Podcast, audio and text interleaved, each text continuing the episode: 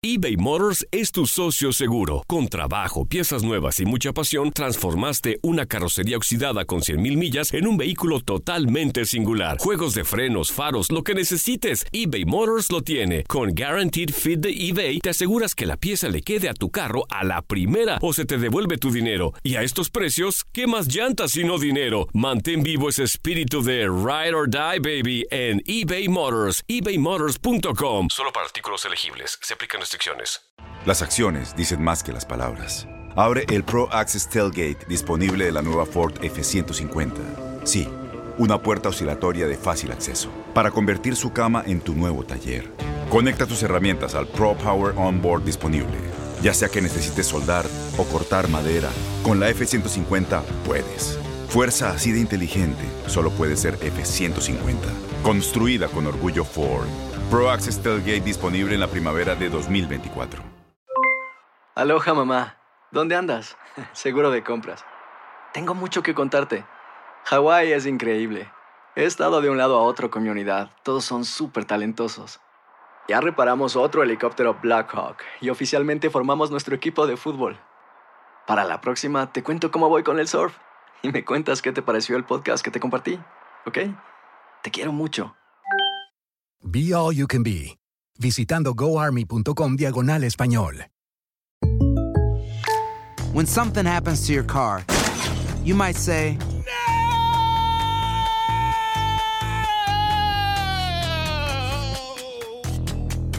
My car. but what you really need to say is something that can actually help. Like a good neighbor, State Farm is there. And just like that, State Farm is there to help you file your claim right on the State Farm mobile app. So just remember, like a good neighbor, State Farm is there. State Farm, Bloomington, Illinois.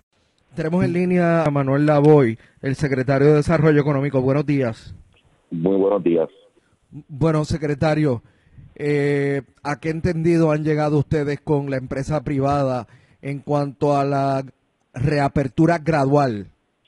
Pues mira, Rubén, el sábado pasado tuvimos eh, una reunión de seguimiento entre el Task Force Económico y el Task Force de Salud. Eh, no es la primera reunión, ha habido múltiples reuniones. De hecho, tuvimos también una reunión con el secretario de Salud la semana pasada y el Task Force Económico.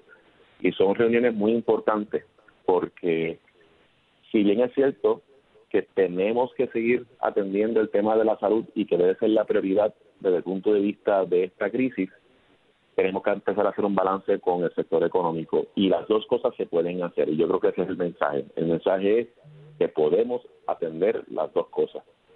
Y, esa ha sido básicamente eh, la discusión que hemos tenido. La pregunta es qué controles, qué cosas se tienen que hacer para que el tema de salud siga siendo una prioridad, que el, la infraestructura hospitalaria, entiéndase la capacidad que tenemos en Puerto Rico de ventiladores, de camas y, y lo que son cuartos de cuidado intensivo, todo lo que tiene que ver con mantener eh, la, lo que son los casos eh, positivos eh, muy por debajo de lo que sería ya una situación insostenible.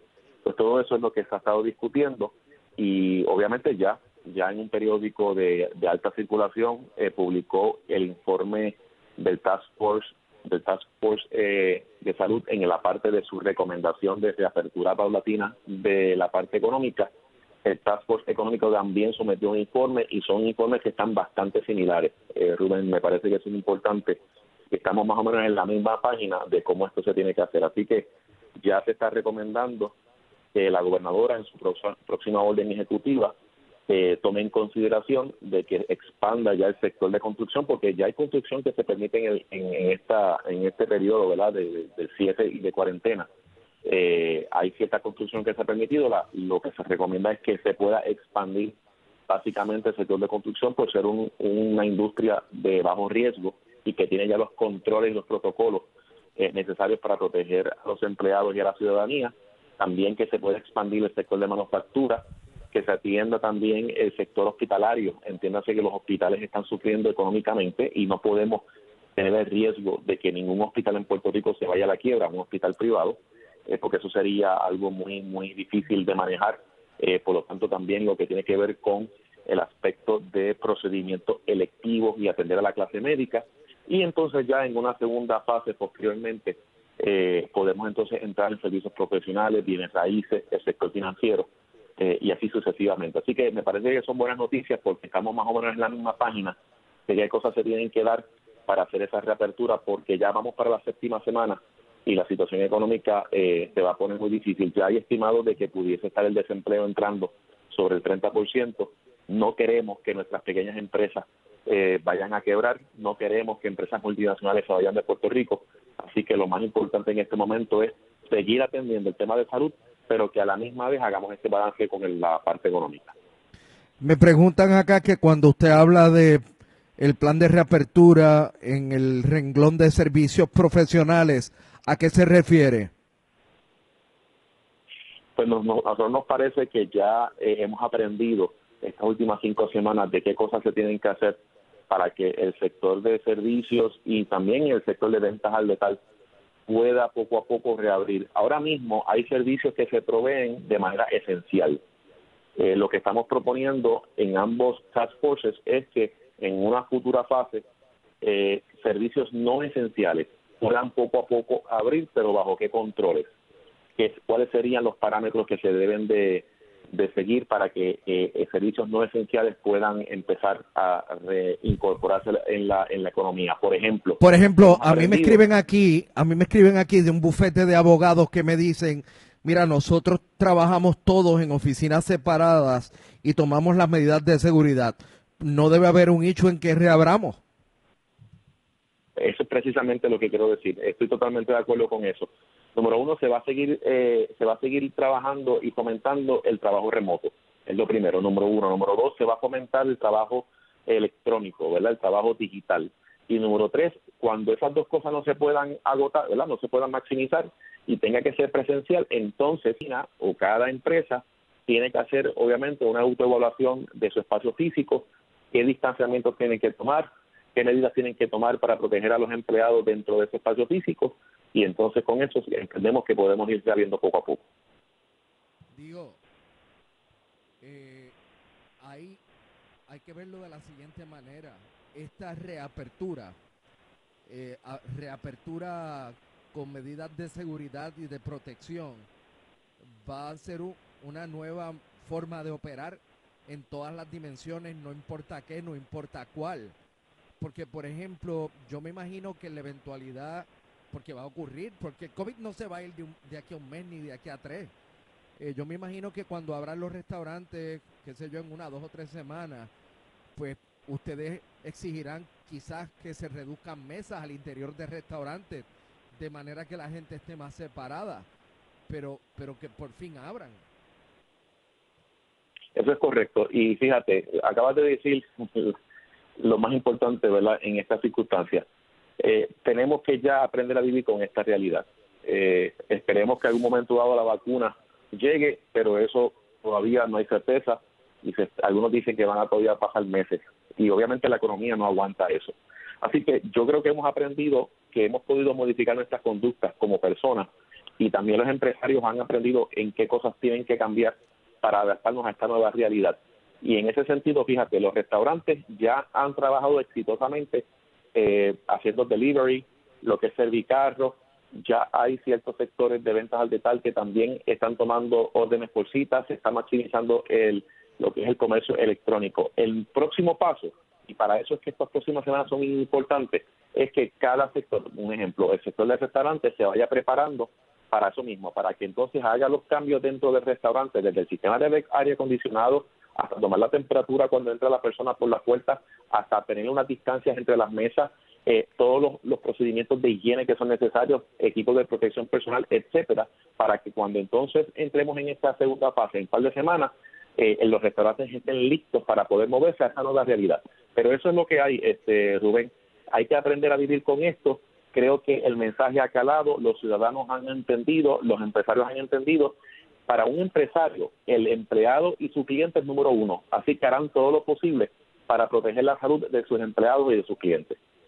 Oiga, en el en la tabla esta elaborada por el Medical Task Force que, que hace las recomendaciones sobre la reapertura escalonada, se menciona en segundo lugar después de la construcción al sector de la minería. Pero yo me imagino que eso es un copy-paste de algún otro plan porque aquí no hay mineros o minería. Es una gran observación. En el informe del Task económico, quiero aclarar que no aparece minería. Nuestra recomendación es construcción, eh, manufactura, eh, entre otras que aparecen en ese primer en esa primera fase. Pero sí te puedo decir que la, la aplicación que puedo encontrarle, Rubén, es que minería todavía aparece dentro de lo que son los sectores de la Junta de Planificación. Así que cuando tú analizas los distintos sectores económicos de Puerto Rico y lo que es la clasificación eh, de, de, sistema, el sistema de clasificación industrial de, de Norteamérica, lo que llaman el NICE, aparece todavía minería y en el caso de Puerto Rico eh, aparece dentro de, de, esos sectores de la Junta de Planificación. Yo tengo que presumir que cuando el Task Force médico pues hizo su análisis, pues agarró eso de, de, lo, de lo que sería los la codificación de la Junta de Planificación. Y aparece punto bicicleta, ese es el número que aparece eh, en el porcentaje de la economía. Digo punto bicicleta porque básicamente es inexistente. Así que yo, yo, para aclarar, porque he estado, he estado viendo eso, Rubén, en las redes sociales, eh, no, para aclararlo, eh, salió como, como parte de algo más estándar, ¿verdad? Ellos vieron todas las, todas las industrias en, en, la Junta de Planificación, lo más probable, y entonces los llevaron a su informe.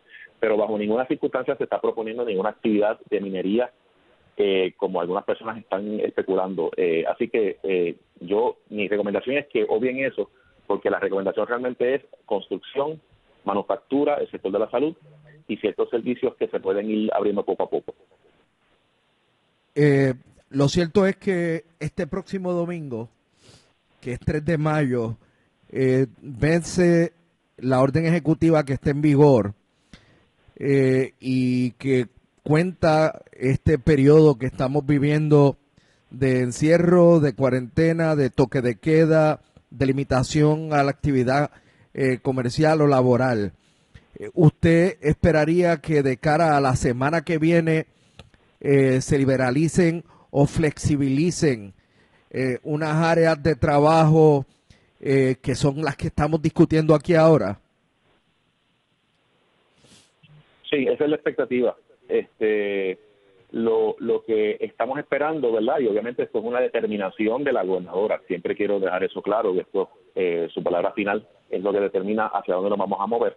Pero lo cierto es que se espera que la gobernadora, pues, eh, tome en consideración tanto el Task Force económico como el Task Force médico. Son informes muy similares. Estamos reconciliando básicamente ambos informes y que la gobernadora entonces durante la semana haga un anuncio sobre la próxima orden ejecutiva y que va a contener y que se estaría entonces flexibilizando los sectores conforme a estos informes. Eh, me parece importante también resaltar, Rubén, que una cosa es el cierre y otra cosa es el toque de queda. Lo que se vislumbra es que se haga esa flexibilización de sectores económicos desde el punto de vista del cierre. Pero todos estamos de acuerdo en que tiene que haber mayor, o sea, que el toque de queda se tiene que quedar precisamente porque tenemos que mantener los controles de distanciamiento social, que son importantes, además de que tenemos que hacer más pruebas, tenemos que seguir atendiendo el, el rastreo por contacto, entre otras cosas. Eh, así que esperamos que eso suceda. Otra cosa importante, Rubén, es que el tema de salud mental salió en el, ¿verdad? En, el, en esta reunión del Task Force Económico y el médico. Hay preocupación en general sobre la salud mental, no solo de la ciudadanía, sino también de la empleomanía. Bueno, los psiquiatras que, deberían eh, poder trabajar, los psicólogos, con, con medidas eso, de seguridad, de tomando que, las precauciones. Correcto. Eso es lo que se está recomendando en el Task Force Económico, que la parte de salud se pueda abrir poco a poco, y eso incluye, eso que acabas de mencionar, se incluye como una recomendación, pero entonces una de las una de las cosas que se está evaluando y que la gobernadora tomará su decisión es si también podemos atender asuntos recreacionales. O sea, qué actividades al aire libre se pueden eh, ¿verdad? incorporar en la orden ejecutiva que le permita a la ciudadanía eh, poder despejarse, poder eh, ¿verdad? salir a tomar eh, aire fresco ¿verdad? Y, y poder atender un poco esta situación de la presión que existe, porque mira, todos la tenemos, Rubén, eh, o sea, todos nosotros estamos, eh, no estamos eh, exentos de tener esta presión de que estamos viviendo una situación tan difícil y hace falta medidas de recreacionales, claro está, con los controles necesarios eh, para evitar el contagio. Así que eso es parte de lo que la gobernadora va a estar evaluando también durante esta semana. Miren, me aclaran diferentes oyentes que cuando se refiere aquí, por lo menos en el caso de Puerto Rico, a la actividad minera o de minería, se refiere a la operación de canteras. Eh, y me dicen pues que aquí hay un, un sinnúmero de canteras. Eh, sí, me, eh, hay un montón de gente que me escribe sobre eso, así que pues en ese sentido sí. Eh, si es que Sí, sí, eso es slash Lo, lo que pasa es que, eh, Rubén, en el caso de, o sea, en el caso económico incluimos las canteras y todo eso dentro de un sector más amplio de construcción. Eh, obviamente estamos conscientes de eso. El Force médico lo separó, básicamente. Bueno, la voy, sí pues esperemos. ¿Perdón? Que es eso mismo, estamos hablando de las canteras. Definitivo. Exacto. Tengo aquí preguntas sobre los restaurantes, pero yo me imagino que esto es una respuesta que ustedes ofrecerán una vez evalúen lo que les recomienda el Task Force médico. Yo creo que lo importante es que eh, ambos informes, Rubén, están en la misma página. Eh, el informe del Task Force Económico eh, es un informe que tiene casi 100 páginas e incluye unas recomendaciones bien específicas de autoevaluación, de adiestramiento, de autocertificación, de recolectar datos de manera continua en el ambiente de trabajo, en el ambiente laboral. Y eso es clave. Y estamos trabajando para que sea el Instituto de Estadística quien pueda recopilar esos datos eh, de manera diaria o periódica durante la semana para así entonces reconciliarlos con los con los datos de a nivel que trabaja el Departamento de Salud. Así que yo creo que es un trabajo bien hecho, yo creo que los sectores, todos los sectores han colaborado, desde el sector de restaurantes hasta los industriales, hasta el sector turístico, el sector de bienes raíces, el sector de la industria de carros, todos han colaborado, la banca, las co- cooperativas, en esta en este esfuerzo eh, y todos están de acuerdo en que tiene que ser por fase. Bajo ninguna circunstancia, Rubén, ¿verdad? esto es bien importante, podemos poner a Puerto Rico en riesgo en que haya un pico.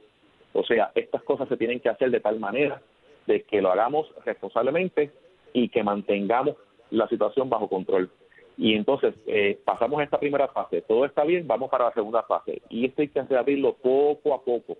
Pero lo importante es que hay un plan, hay buenas recomendaciones, están basados en datos, en estudios, en mejores prácticas, eh, y es algo bien hecho, bien responsable, y como todo, haciendo ese balance entre la salud y la economía. Y es posible, y yo creo que nosotros podemos lograrlo y adaptarnos a esta nueva realidad.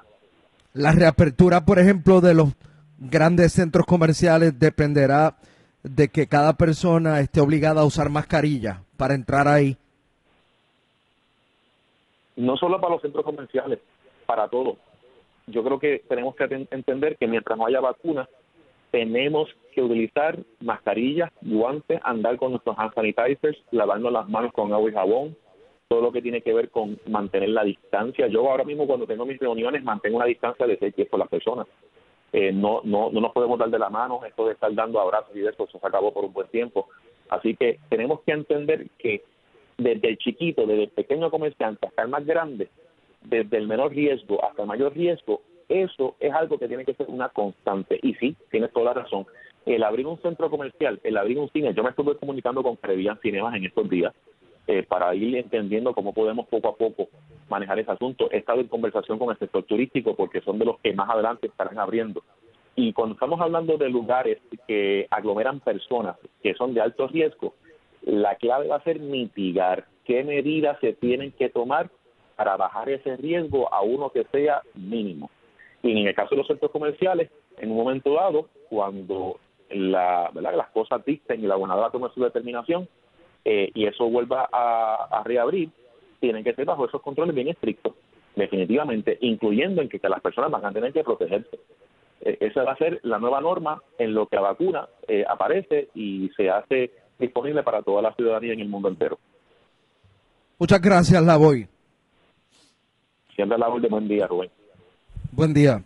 Boost Mobile tiene una gran oferta para que aproveches tu reembolso de impuestos al máximo y te mantengas conectado. Al cambiarte a Boost, recibe un 50% de descuento en tu primer mes de datos ilimitados. O, con un plan ilimitado de 40 dólares, llévate un Samsung Galaxy A15 5G por $39.99. Obtén los mejores teléfonos en las redes 5G más grandes del país. Con Boost Mobile, cambiarse es fácil. Solo visita boostmobile.com. Boost Mobile, sin miedo al éxito. Para clientes nuevos y solamente en línea, requiere AroPay. 50% de descuento en el primer mes requiere un plan de 25 dólares al mes. Aplican otras restricciones. Visita Este abril te invitamos a nuestra feria virtual Univisión Contigo rumbo a la universidad. Conéctate virtualmente con representantes de colegios y universidades en la costa este, desde Nueva York a Florida. Aprende sobre ayuda financiera, becas y otros recursos para continuar tu educación. Regístrate para asistir y para la oportunidad de ganar una tableta. Te esperamos en Univisión Contigo rumbo a la universidad del 3 al 9 de abril. Regístrate ya en univision.com diagonal universidad.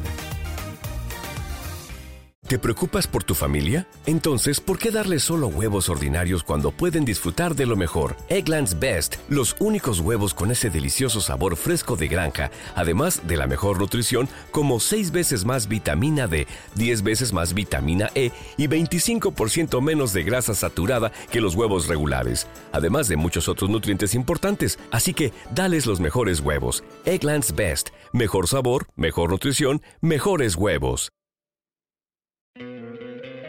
¿No te encantaría tener 100 dólares extra en tu bolsillo? Haz que un experto bilingüe de TurboTax declare tus impuestos para el 31 de marzo y obtén 100 dólares de vuelta al instante. Porque no importa cuáles hayan sido tus logros del año pasado, TurboTax hace que cuenten. Obtén 100 dólares de vuelta y tus impuestos con 100% de precisión, solo con Intuit TurboTax. Debes declarar para el 31 de marzo. Crédito solo aplicable al costo de la presentación federal con TurboTax Full Service. Oferta sujeta a cambios o cancelación en cualquier momento.